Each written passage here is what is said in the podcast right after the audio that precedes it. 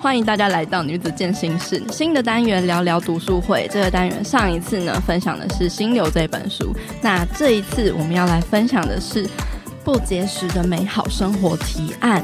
那为什么是分享这本书呢？之前女子健心室有一集是邀请 Celine 分享 Diet Culture，就是节食减肥文化对我们的影响。那那时候我就看了这一本书，然后我也在我自己的 IG 上分享，真的是。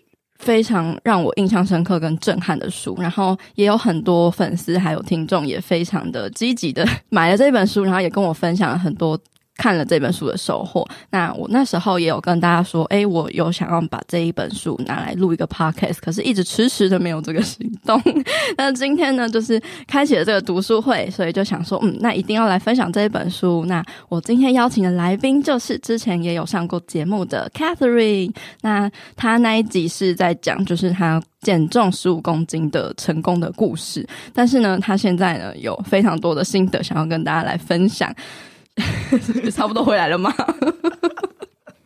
减的那十五公斤差不多回来了，甚至超过？超过吗？对。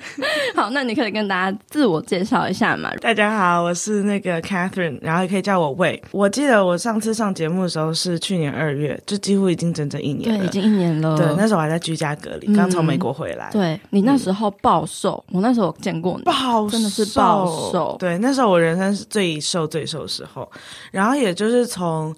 呃，最瘦的那个巅峰开始吧，他的前后两三个月就开始暴食的症状。嗯，因为其实我觉得人在最瘦的时候都不觉得自己很瘦，你就觉得我可以更瘦，或者是这就是我想要追求的，我要维持。所以那个时候就是一个不自觉的状况，然后别人说什么你也不太会听，然后你自己也清楚你自己某些身体上。呃，有一些问题了，比如说我有睡眠失调，然后饮食失调，然后还有开始就是非常无精打采，没有什么力气，对，等等的。但那时候就是为了要追求想象中的身材，还有符合一些比较主流媒体的价值，所以我就会想要把自己塑造成我想要的那样子。嗯，对。所以那时候你看到我的时候，我就是一个浑然不自知的瘦子。现在我就是个快乐的胖子。嗯。好，那我们等一下就是会针对就是瘦子跟胖子的这个标签化的这个词语来做一点，算是我们帮去污名化。对，我们帮他们扭正，扭正。对，我们这一集就要来扭正这些名词。我先说为什么我想分享这本书好了。我看完这本书啊，它完全就是改变了我跟食物之间的关系。因为它这本书叫做，虽然中文叫做《不节食的美好生活提案》，但是它的。英文叫做 The Fuck It Diet。这一本书的作者他发明了一个饮食法，叫做“去他的饮食法”。那这个饮食法呢，就是有点像之前分享过的 All In，不要管任何好食物、坏食物或是什么样的食物，你吃就对了。你饿了就吃，你吃到就是你身心满足为止，然后它就会修复你过去长期节食，然后导致的身体混乱的一些荷尔蒙啊，或者是生理心理的状态。去年吧，我我在读这本书之前呢，其实也是一直在跟饮食失调做一个抗衡对抗。然后我看了这本书之后，它让我非常安心的，就是实施了去他的饮食法。我相信他书中里面讲的，就是我们每个人都有一个预设体重，基因设定的快乐的体重范围，然后它是会在你最舒适、身心健康的情况的时候，它是会自己去微调的。但是因为我们长期的，不管是大众媒体的灌输，或者是家人们的就恐吓啊，就你可能就会觉得自己会变一个大胖子这样。所以这本书让我突破了，就是我原有的那些限制型的思维还有信念。然后我花了很多的时间，就是去告诉我自己，体重并不是个人价值的一个唯一的标准。相信就是我已经是跟大家分享过这么多概念的人，我还是会深受这样子的。根深蒂固的信念所影响，那大家一定一定是更难突破的。我觉得讲的很好，就是突破原有的限制信念还有思维。因为那时候我看这本书他，他就想说，你就吃就对了。我想说，那不废话吗？你不用讲，我也知道。可是你要去相信它，然后你要去实践它，其实需要很大很大的时间跟自我相信。对，因为你有时候会觉得吃一口饼干。我一定会又开始爆掉，我就会吃了全世界，对，就是那种你会停不下来的那种状况。那因为我们都有暴食过的经验，非常可以理解那种 trigger。你吃了一口，你就会停不下来。嗯，但是他这本书就是告诉你，如何让你自己去听你自己的声音。然后你也不要管那么多，就是就是 the fuck it diet 想要呃传达的信念，就像你说的，身体有一个预设的 set point，它是不会走到太远的。嗯，你不会今天十公斤啊，明天一百公斤，但是很极端的例子。对，但是他的意思就是说，你的预设值会帮你控制在嗯适合的范围，而且不会让你就是胖到一个离谱的程度。但是最重要的是，你要建立你跟食物良好的关系。嗯，然后我觉得这本书最重要的就是这一点。然后他也很。很深度的去探讨说节食所带给我们的影响，不是只有身心灵层面的，嗯，对，就是我觉得它非常的全面性，然后把你整个人的身体就是这样 cover 过去，然后赤裸裸的呈现在他前面，尤其是以一个有暴食人状况，你就觉得天哪，这就讲我，这就是我，然后他括号每次都是打去你的，然后我就觉得中枪中枪，没错，所以你自己你看了这本书之后，嗯、呃，你有什么样的收获吗？我觉得这本书并不是要给大家煮什么心心灵鸡汤，嗯，然后我也并不觉得我吸收到鸡汤的精华，但是我觉得它让我相信，因为我一直相信世界上没有一种饮食法是适合全部的人，是。你一定是要找到你自己的，包括去他的饮食法，对，他都不一定适合你，也不一定适合我以外的人，对对对，但我觉得他带我走出。那一个我不相信我自己的时候，嗯，对，然后我也觉得非常刻骨铭心、切中要害的去讲出我自己很多自以为是的观点，嗯，呃，他就会说什么，比如说你的以前在实行正念饮食的时候，其实那根本也不是正念，因为我心里想的还是 我要怎么样才可以吃更少，嗯，对。那就是以正念饮食为名的节食，没错，对，就你的心态还是不是正确的。嗯、然后我只是以正念饮食为名，嗯、然后我就是我要慢慢吃，然后最好是慢到大家都走了，然后我就可以不用吃这餐。这个其实是大家对于正念饮食有一个误解。然后这一本书里面也有讲关于正念饮食的一些迷思，那我们等一下也可以来好好的分享。那关于这一本书呢，其实就是像 Catherine 刚刚分享的一样，就是写给。哦，对于我们不相信自己的体重，然后想要一直不断靠各种减肥饮食法，然后不停的换，然后瘦了又复胖，然后期待下一个减肥法就是正确答案的人，还有就是对于食物还有健康的知识不那么正确，然后每一天会花很多精力去担心，还有计算食物的热量、营养素啊，然后不想要再这么做的人，然后也是想要写给那些觉得。减重后才能够爱自己，才会有自信、有价值，然后希望能够再瘦个五公斤就是完美的人。嗯，我们都可以透过这一本书来重新跟食物建立良好的关系。这本书的作者他并不是医学专家，所以说他有在最前面的时候去声明说，哦，嗯、如果你有真的有饮食障碍或是生理心理方面的困扰的话，你必须还是要去找相关的专业的医疗人士去求助。可是你在阅读这本书的时候呢，对于康复是会有一些帮助的。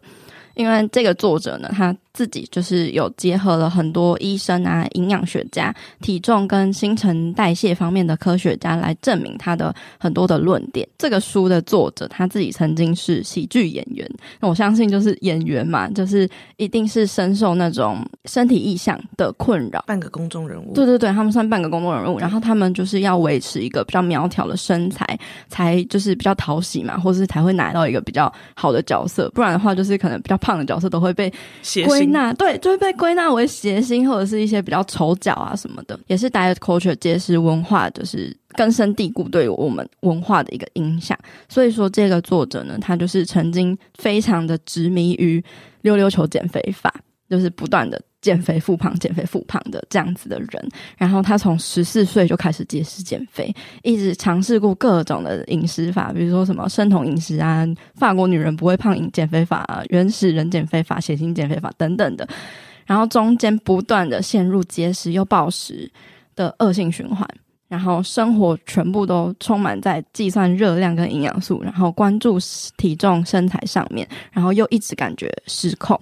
一直想要控制，但是又一直失控。我相信这个是很多很多执迷于减肥的大家，就是共有的轮回，对深陷的轮回，然后共有的经验，对于这样的自己非常的不解，然后可能会对于碳水啊、糖啊充满恐惧，然后害怕吃饱，深信说这样子做是为了自己的健康好，然后也深信体重上的数字跟健康是绝对相关的，然后直到他在二十四岁有一次疯狂的暴食之后，去顿悟到。你到底在做什么？你接下来的人生都要这样过吗？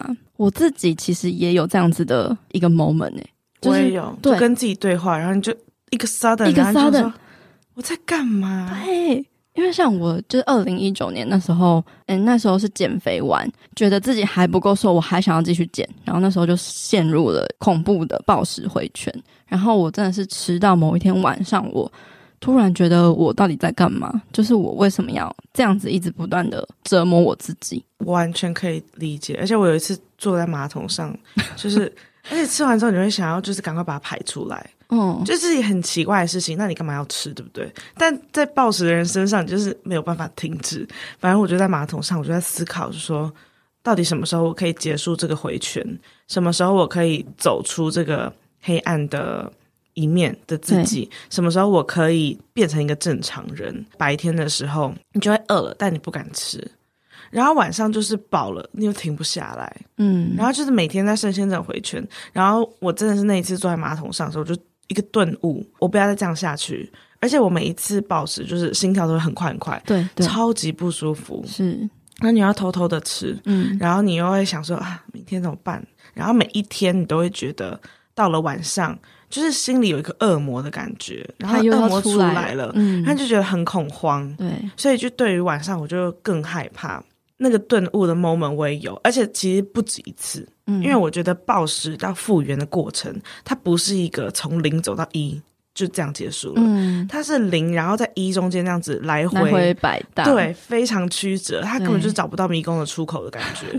但是。你总会从零，然后到零点五，然后再到会到零点四。然后再到零点八，然后再到零点六，这样你终究会走到零点九点九九九九九九，然后最后走到一这样子。对，然后你可能偶尔偶尔还是会再倒退一点到九九九九九九，对点八。对，可是那个频率会下降。对对，这个我们两个有这样相关的经验，就可以很深切的告诉大家，就是如果你正在处于节食又暴食的那个循环里面的时候，你不要觉得自己是。孤单的，或是觉得自己不正常，你非常的正常，因为我们等一下就会解释说为什么，到底为什么我们会这样，才有理论基础，对，有科学背景，对，它是有科学背景的。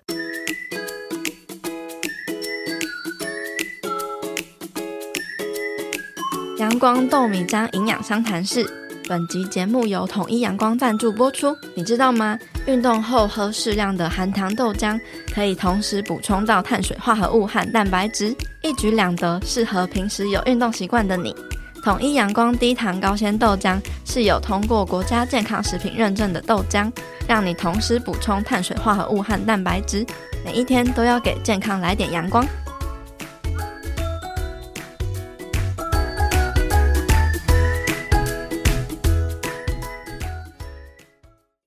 好，反正这本书呢，它总归一句话就是破题：假如饿了就吃东西，吃吧，吃吧。对，因为你的身体呢比你更聪明，你要相信它，它是有一个身体的调节机制，一直在帮你维持着正常的身体运作的。对，所以你如果累了，你就是休息；然后你如果饿了，你就是吃东西。你如果觉得难过，你就是要哭，你就是要花点时间独处，顺应你自己身体想要什么，你去倾听它，你去相信它，而不是抑制它跟忽视它。如果忽视它的话，迟早都会回来找你。对，那就是阴魂不散的家伙。没错。好，那。进入就是我们书的第一部分，就是我们为什么对于食物会这么上瘾呢？相信很多人呢都会曾经有过暴饮暴食的经验，但是要解决暴饮暴食的方法，并不是拥有更强的意志力，因为所有的限制跟节食，不管是生理层面或是心理层面，它都会影响身体的荷尔蒙，打乱你的新陈代谢，导致。食物成瘾，然后一直想着食物，让你无法好好的倾听自己的身体的声音。那唯一的治疗方式就是接受所有的食物，饿了就吃。这个听起来真的很可怕，就是对于我们深受那些媒体各种声音所述，就是说，哦，你就是要拥有充满克制的能力，就是面对诱惑，你要有就是说不的那个意志力。没错，对。然后你饿了，就是可能你身体有问题，对，就是一直在针对于你会饿。是一个不正常的现象。对，你为什么会饿呢？哦，你一定是太无聊。然后你为什么会感受到饿呢？哦，那你就是可能就是你自制力有问题，所以才会嘴馋。对。对，但这本书就打破这样的框架，没错。你会饿本来就是一个身体的本能，它是一个天性，然后与生俱来的。它让我反思一件事情，就是我们在小时候的时候，你从来不会去想说啊，我要吃这块蛋糕哦，它是碳水啊，再加油脂什么之类的。你想吃，你就会去吃，对。但你也不会暴吃十块。也可以去观察现在的小朋友。他们不会一直毫无节制的大吃大喝，对，他们很容易就是哦，我不要了，对，我饱了，就是啊，这你不是很喜欢吗？你怎么会不要了？那他就是不想吃了，那就是一个正常的身体机制。对，像比如说你小时候喜欢吃健达出奇蛋，好，我喜欢吃健达出奇蛋，你就会扒那个蛋壳，然后这样吃吃吃。可是你不会去买十颗，然后一次把一盒吃完。对，但暴食的人会，这样这样想起来很好笑，或者是其实想一想就觉得天哪，我怎么会这样？可是。它就是 ha it happens，然后呢，嗯、你就会去想说，我小时候就是可以有说不的能力，或者是可以停止，或者是可以感到饱足感的这个能力。对。可是随着长大，你知识量越丰富，然后你越有那些经验，你反而失去了这样子的能力，就很蛮讽刺的。对，其实都是因为我们被灌输了信念，对，信念对我们的影响很。大很大，对，这个我们在这个书的最后结尾的时候，其实也有提到关于信念这个部分。那我们就是现在先来解释说，嗯，饥荒状态就是我们所谓的，嗯，会想要暴饮暴食，就是因为我们的身体机制，它是一个生存的机制。因为我们的身体它不喜欢我们去控制食量，它也不能够理解我们只想要穿下更小的衣服，还有牛仔裤，所以为了存活呢，它会对抗。我们所谓的饥荒模式，有一个呃很有名的明尼苏达州的饥饿实验，就是在第二次世界大战的期间呢，明尼苏达大学的安席尔基斯可能是某个科学家吧，他就是进行了一场饥饿的实验，他想要知道说如何在战争过后好好的帮助饥饿的人们复原，所以他先让人挨饿。这个实验呢，有超过四百个善良的人报名参加，然后他们希望为这个战争尽一份力。就是这个实验呢，只选择了三十六名男性，这些男性在生理、心理状况都是最稳定，而且意愿最高，也是最符合实验目标的人。那这些男性呢，他们是住在一个宿舍的房间里面，然后实验的前三个月呢，他们都是正常进食的状态。实验者呢，也会监测他们的健康状况，所以他们每一天都会获得大概三千六百大卡的热量而且是正常的分量，然后他们是在建筑中工作，然后每个星期大概都步行二十二英里。在接下来的六个月呢，他们摄取的卡路里呢被砍一半，他们一天只吃两餐，合起来大概是一千六百大卡。然后实验者呢也鼓励他们维持相同的步行量。那在这个实验中呢，一千六百大卡被视为半饥饿的状态，可是。这个量却是美国食品药物管理局推荐来对抗肥胖的保守值。其实这个热量对于男性来说是非常的低的。那他们发生了什么事情呢？他们最后很多人都失去了理智。然后执迷于饮食，因为他们除了三餐之外啊，他们还可以就是在中间吃口香糖跟喝咖啡，所以他们一天可以吃四十包的口香糖跟喝大概十五杯的咖啡，而且总是会觉得很冷，然后血液量减少，心脏缩小。那为了储存水分呢，会出现水肿的状态。还有皮肤会粗糙、头晕目眩，然后常常肌肉酸痛。就是非常讽刺的是，这些状况啊，他们在恢复正常饮食的几个礼拜之后，全部都康复了。这些状况都是因为他们节食的关系。再来，有一点是很值得分享的，就是虽然大家都非常非常的瘦，可是他们反而会觉得其他人太胖。他们产生了一种叫做身体异形症的精神病症。所看到的样子跟他们心里所认知的样子是不一样的，他们会觉得，嗯，其他人都很胖，所以其实这个是饥饿造成的心理影响。而且他书中还有提到，就是当他们在节食或者是变成半饥饿状态的时候，他们会偷偷去餐厅或去其他地方囤积食物，啊、对对，然后把它带回来，嗯、基本上已经进入了饥荒模式。对，所以他们身体就会告诉他们需要更多，而且渴望更多的热量。对，然后就变成他们的行为非常的怪异。他们会就是会在餐厅待很久的时间，然后会吃的很慢。然后他们会开始，原本对食物不感兴趣的人开始研究食谱，对，然后还有一个变厨师，对对对。后来因为这个实验的研究，对他们的人生造成了非常大的影响。很多人，绝大多数的人，对于食物呢，在后半辈子呢，都有很大的恐惧跟阴影。然后有些人就是还就是当 当上了厨师。对我们身心破坏的影响力非常的大，因为他们重新开放食物的时候啊，本来想说，哎，慢慢的加回热量是最健康的方式，结果是没有用的。他们要一次大量的摄取超多热量跟食物，然后他们才有身体才出现正面的影响。所以说，嗯，我们为什么会暴食？就是我们身体想要救我们啊。而不是就是可能你循序渐进的慢慢来。作者也有提到，他相信我们要从节食中恢复到完全正常，这是完全不可能的。你不可能无痛复原，就是吃一点点，吃一点点，嗯，这样你你身体就会正常回来了。因为他说必须靠大量的进食去修复与治愈。然后你之所以会食物成瘾，就是因为你极力的去控制热量的摄取，而唯一的解药就是解除这个限制。对，我觉得身体给我自己的反扑，真的就是作用力与反作用力。嗯，你给他多少的 push，我压抑我自己多少。比如说，我就是要在一年内减了十公斤之类的，那你就在一年后，你就是反扑那十公斤回来。嗯，对，当然不能用数字去量化它，但是我觉得身心灵方面，还有你给自己的压力，真的都是遵循着这个道理。对对。很恐怖，很恐怖。嗯、我觉得这些是呃受试者，其实真的也是一开始没有想到，呃，会带给他们人生中这么深远的影响。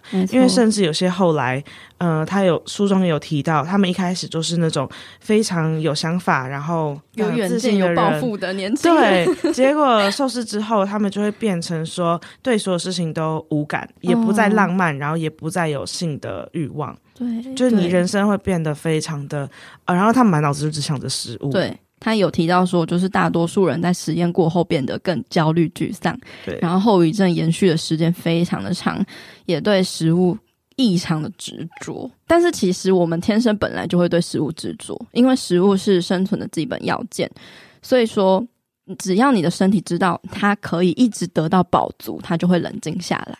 但是你吃的比渴望还少的时候，它就会触发身体的一个生存模式，然后去改变身体的荷尔蒙跟脑部的化学物质，然后进而降低你的新陈代谢，让你从生理上对食物成瘾。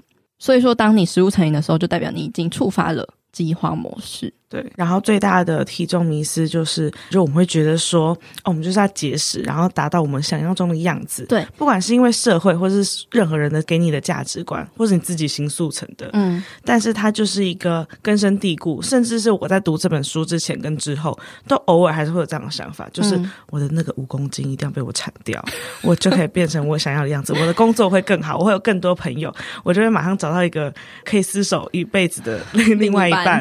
之类的，对，但事实并不是这样，因为节食是无效的治疗，嗯、本身就不是个疾病，这个疾病本身就不存在。嗯、对，那为什么我们会有体重的这个迷思呢？这个其实就是要归咎到于 diet culture 节食减肥文化这个庞大的产业。大家知道吗？这个产业呢是。哦，关于减肥啊，还有瘦身啊这类的产业呢，他们是有多少的那个产值啊？哦，一年六百，一年六百亿美元的产值，六百亿，我都不知道后面有几个零诶，想象不到。对，所以说这个这个产业这么庞大，这么复杂，那它它一定是需要 base on 一些东西，比如说是大家的恐惧。觉得自己不足不够好，他们就是要掌控这个恐惧感，他们才能够销售他们的东西来拯救你。没错，所以他们就是把体重跟疾病画上了等号，然后就包括说很多的卫教医学单位或者是卫生单位，他们就会把呃，比如说 BMI 就当做一个健康的指标，它只是从你的体重跟你的身高。去做一个公式算出来的一个数值，可是它没有监测到是你的肌肉量、胰岛素的那个敏感度、荷尔蒙。然后骨骼密度、免疫力、嗯、新陈代谢等等的，对，他没有将这些真正健康的因素去考虑进去，然后就完全以这个指标，就是你的身高跟体重去衡量你的健康数值，对，然后这样就是完全完全不合逻辑。然后作者形容他是一个狗屁不通的依赖，我觉得非常非常有道理。之前吧，我有听那个何立安的 podcast，他有提到说，嗯，现在还是有很多，比如说当兵。当兵的那个标准是用 BMI 去算，真的假的？对，所以说有一些就是明明是一样体重哦，可能是过重，可是他明明就是肌肉量超高，高到就是体重过重，然后他被判定说不合格，不用当兵。我们的国军堪忧堪忧，这个就是一个对于体重的谬误啊，就是他没有去。看到更多的东西。刚刚有讲所谓的，我们都有一个先天的 set weight point 嘛，就是呃，每一个人都有自己身心最快乐的预设体重范围。但是这个范围，这个体重，它不一定是符合认定的标准的 BMI 的。嗯，所以我们可能就会被认为是哦，自己就是可能太胖，不健康。而且，甚至那些制定标准的人，比如设定 BMI 的人，他们其实是一家保险公司，然后是为了提出保险的机制，就是赚你的钱呐、啊。简单来说，而且也比较好计算，对，比较好。所以他们才写出了这个公式。对，可是他并不是为了你健康着想。我觉得书中有一段我超有感的话，他说这些减重公司啊，或者是医美公司啊，他们是既得利益者，操弄着文化中对体重根深蒂固的偏见，并且。创造出短暂的商品，可以让我们不断重回他们的掌握。虽然我没有使用过任何的，就是减肥产品，或者是佩佩有吗？有哦，我那个好好分享一下，使用了三次的贺宝芙，然后还有花了两万五买的安利的，超夸张。对，我本人是有小资族，然后没有钱买。为什么他们会这么赚钱？为什么他们可以一直这样得利？就是因为我们相信，我们就是在瘦那五公斤，或者是他们让我们去相信说。我们不够美，我们要怎么样怎么样的体型才是最好看的？我就是不够有毅力，所以才会胖。嗯，就是也是因为我们的信念跟我们对他们的，就是我们对于这整个社会的要求，然后想要符合这个社会的期待，所以他们才会这么赚钱。你不觉得整个很像是一个宗教体系吗？就是一个邪教啊，减肥就很像是邪教般的信仰。嗯，邪教有一个共同的特征，就是邪教的成员都不会觉得自己信的是邪教。宗教是你可以看得出来有一个规则可以依循的，就是它会有一个共同的核心目标。减肥的核心目标就是要变得苗条，然后他们会有一个就是那种类似指标性的带领人、领导人，可能教宗之类的。他们就是可能过去有一段不堪回首的呃历史。例如说什么呃饮食乱七八糟啊之类的，然后开始实行了某一个减肥饮食法之后，然后人生就完整了，人生完整了，对，这个就没无忧无虑，所有事情没有烦恼，就成为一个超级成功的人士。然后他就会用充满同理心的方式来告诉你说：“我懂你，因为我过去也跟你一样，照着我这样做，你就可以得到光明美好的未来。你只要。”照着这样的方式，你就可以瘦个十公斤，然后得到，就像你刚刚说的哦，就是一夕之间成为一个很成功的人，然后找到一个完美的伴侣，然后人生从从此无忧无虑，没有痛苦，听起来很理想，对，非常的理想。就是这个是宗教提供的正面光明社群结构的认同感，但是他们会用羞耻还有教条来激发我们对其他。东西的恐惧也会让我们排斥跟我们不一样的人，就是人们会开始觉得我们才是真理，才是正确的道路的一方。那这样的道德优越感呢，就会让自己得到短暂的安全感。然后那些教条呢，就像是把食物贴好坏标签，让食物有道德价值观，还有你的所谓的行为，就是让你有罪恶感。罪恶感这个东西，其实就是跟宗教有关系的嘛，就是要让你有罪恶感，然后你才会觉得哦，我要赎罪，然后你赎罪，你就会再用节食或者再用更用力的运动方式来赎罪，但是事实上你根本就没有罪啊，对，因为它要让你相信你的心灵是可以被净化的，就代表你现在是脏的，然后你需要被净化，不然怎么会有这样的反差？如果你是一个，你就是相信你自己，然后你是很纯粹的，嗯，那你就不会需要被净化，或者是被教条所约束。对，所以我觉得这一切其实都真的是来自于我们内心的，就是想要对自己有更好的体态啊，或者是被这个社会所压住的。一些价值观，就是你会有那个迷思，嗯、所以你才会变成你现在想要去渴望、想要去追求。嗯、那因为你有这些追求跟渴望，所以就会有这些公司，然后来吸你的血，就是来赚你的钱。他们是利用我们这些恐惧，让我们相信自己不够好，需要他们的拯救。没错，因为其实我们都很难相信自己真实的样子没有问题，不需要为了讨好其他人而做出改变。这件事情是非常违反人性的。我们其实还蛮受到就是外在的影响，然后会希望得到其他人的鼓励跟支持，还有认同感。所以说，要怎么样去意识到你正在这个邪教的 邪教的这个掌握之中呢？只要你开始意识到你感受到恐惧、批判，或者是出现高人一等的优越感，就代表事情不对劲了。不管任何事情都一样。所以说，其实你才是你自己身体的主人，请好好的相信跟听从你的直觉吧。没错，拥抱自己。对，拥抱自己。那我这边也想要再分享一个书中提到的一个实验，我也觉得很有趣。它是一个心理学博士，叫做琳达·培根 的博士，他有在一本书叫做《每种体型都健康》。他这本书呢是非常的有公信力的，同时也是心理与运动代谢学的硕士。然后得到博士学位的时候，他签署同意书，绝不接受任何的减重产业、药厂或食品产业的钱。然后几十年前呢，他开始研究减重，想要找出成功减重并且维持的方法。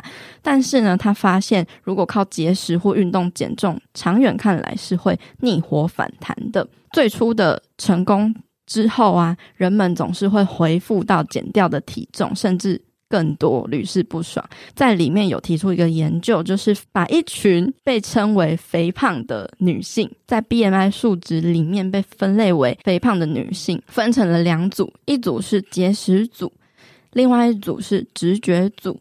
那在节食组这一组里面呢，他们会遵循标准的减重规则，他们会着重于低卡路里，还有大量的运动。这一套规则呢是很严谨的，他们是由全国顶尖的肥胖专家负责，所以他们减重的计划是包含了每一个面向的，就是有受到非常严格的监测。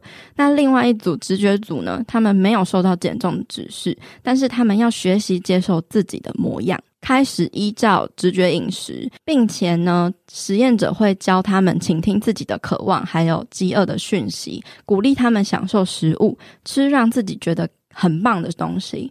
那他们也会按照自己喜欢的方式来运动啊，还有参与爱自己跟自我原谅的练习，慢慢治愈饮食和体重带来的羞辱和罪恶感。一开始，嗯、呃，这个也维持了两年。那一开始呢，节食组他们减去了大量的体重，各种健康的指示都得到了改善，就像是我们预期的一样，就是你减肥了，可能就是某一些数据红字啊就会变绿字。那卡路里的限制就是让他们的体重减轻，来改善这个健康的状况。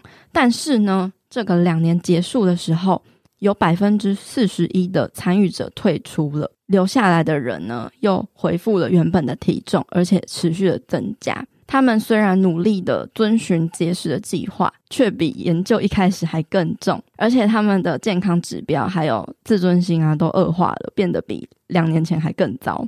研究者呢，也检验了两组参与者的血压、总胆固醇、低密度胆固醇、忧郁症等等的状况，发现那些节食组的数据都变得更糟。他们觉得自己一文不值。